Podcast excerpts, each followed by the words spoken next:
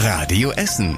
Der Tag in fünf Minuten. Am 14. September mit Stefan Weisemann. Guten Abend. Schön, dass ihr zuhört.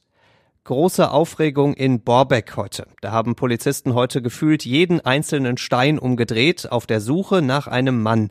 Der soll heute Vormittag in Borbeck auf offener Straße einen anderen bedroht haben, dann ist er geflüchtet. Die Polizei hat recht schnell rausbekommen, wer der Mann ist und auch, dass er im Drogenmilieu aktiv ist. Polizisten in Uniform und in Zivil haben überall nach ihm gesucht. Auch ein Hubschrauber ist lange über Borbeck gekreist, aber keine Spur von dem Mann.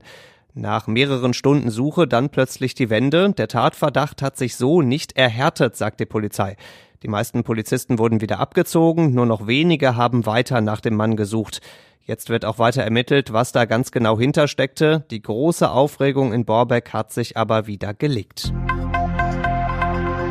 Wann wird's mal wieder richtig Sommer? Haben wir uns in diesem möchte gern Sommer bei uns in Essen ziemlich oft gefragt.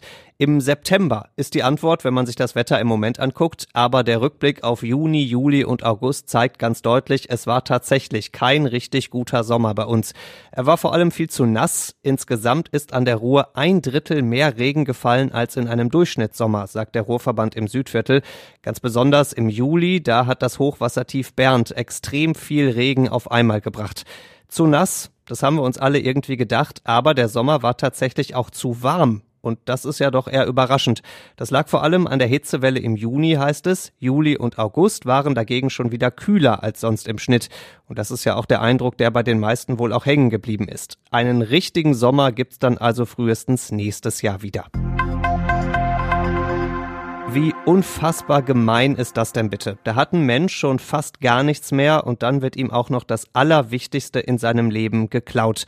Passiert ist das Ganze in Rüttenscheid, da ist einem Obdachlosen sein Hund geklaut worden. Joja heißt der schwarz-weiße Border Collie, mit dem hat der Obdachlose in der Nacht zu Freitag an einem Parkplatz an der Messe geschlafen. Am frühen Morgen stand dann plötzlich ein fremder Mann über ihm und hat den angeleinten Hund einfach so weggerissen. Der Obdachlose hat noch versucht, den Mann irgendwie aufzuhalten. Dafür hat er dann Kratzer und Schläge kassiert. Der Hunderäuber hat sich Joya unter den Arm geklemmt und ist weggerannt. Die Polizei kümmert sich jetzt um diesen Fall. Sie hofft, dass jemand diesen herzlosen Räuber in Rüttenscheid gesehen hat. Der hatte ja schließlich auch einen auffälligen schwarz-weißen Hund unter dem Arm. Hundehinweise gehen sehr gerne an die Polizei. Und mit Hunden geht's auch direkt weiter. Die Stadt macht ein großes Uff beziehungsweise in diesem Fall eher Wuff, denn sie hat im letzten Jahr so viel Hundesteuer eingenommen wie wohl noch nie. Es waren fast vier Millionen Euro.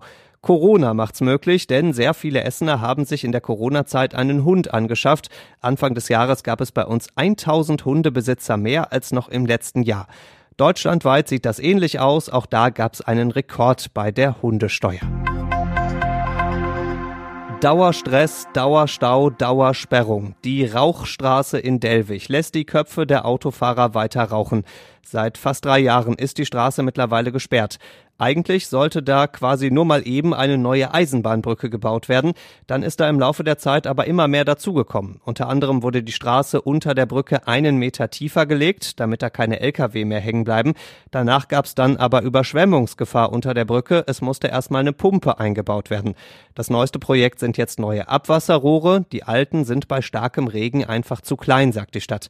Das dauert wieder zwei Monate. Wann die Arbeiten starten, ist aber noch nicht klar. Und ob dann nochmal Arbeiten dazukommen, ist auch noch nicht klar. Die Rauchstraße in Delwig bleibt damit auf unbestimmte Zeit eine Unbrauchstraße. 2G geht voran. Immer mehr Bundesländer setzen auf mehr Rechte für Geimpfte und Genesene und damit auch weniger für Ungeimpfte. Hamburg hat den Anfang gemacht, jetzt ziehen unter anderem Niedersachsen und Sachsen-Anhalt nach. Da dürfen Restaurants und Veranstalter jetzt sagen, also bei uns kommen nur noch Geimpfte und Genesene rein. Im Gegenzug müssen die dann keine Maske tragen oder Abstand halten. Ist aber ein Kann und kein Muss. In NRW, also bei uns, bleibt's erstmal bei den 3G-Regeln. Und zum Schluss der Blick aufs Wetter. Morgen wird's ganz anders als heute. Es gibt den ganzen Tag immer wieder Regen. Die Sonne kommt da nur kurz raus. Dazu schwüle 23 Grad. Die nächsten Nachrichten bei uns aus Essen gibt's bei Radio Essen wieder morgen früh ab sechs. Bis dahin wünschen wir euch einen schönen Abend. Das war der Tag in fünf Minuten. Diesen und alle weiteren Radio Essen Podcasts findet ihr auf radioessen.de und überall da, wo es Podcasts gibt.